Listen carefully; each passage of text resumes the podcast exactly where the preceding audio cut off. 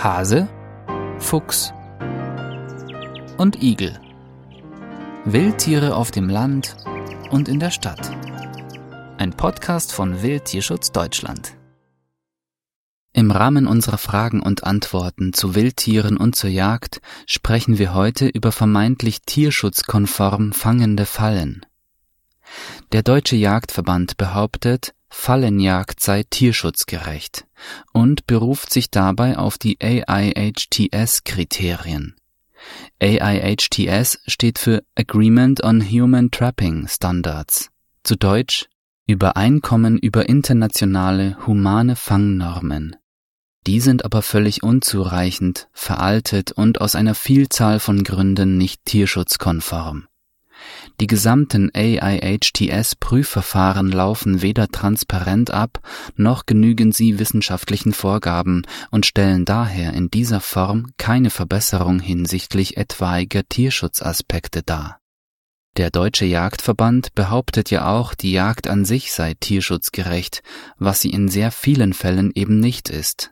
Fakt ist vielmehr, dass die Fallenjagd nicht tierschutzkonform ist. Auch legal aufgestellte Totschlagfallen fangen nicht selektiv, sondern gehen mit einem hohen Verletzungsrisiko einher für alle Tierarten, die sich Zugang zum Fangbunker verschaffen können.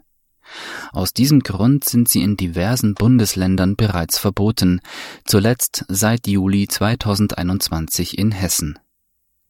Lebend fangende Fallen bedeuten Angst und Stress für das gefangene Tier, Während des Aufenthalts im Fanggerät, während der Entnahme mit einem Schieber, mit dem beispielsweise der Fuchs zunächst unsanft in einen Fangkorb geschoben wird, und während der Hinrichtung im Fangkorb. Angst ist Leiden und stellt für ein Tier eine höhere Belastung dar als für den erwachsenen Menschen. Wie das Beispiel der Tötung einer Hauskatze zeigt, die Anfang 2021 in einer Falle in Bayern gefangen wurde, ist es längst nicht mehr der erste Schuss, der das Tier tötet. Besonders brutal ist auch Jagd auf Fuchswelpen mittels Jungfuchsfallen. Die Jungtiere werden, bevor sie verhungern oder durch den Jäger getötet werden, bis zu sechs Tage von jeder Versorgung durch die Elterntiere abgeschnitten.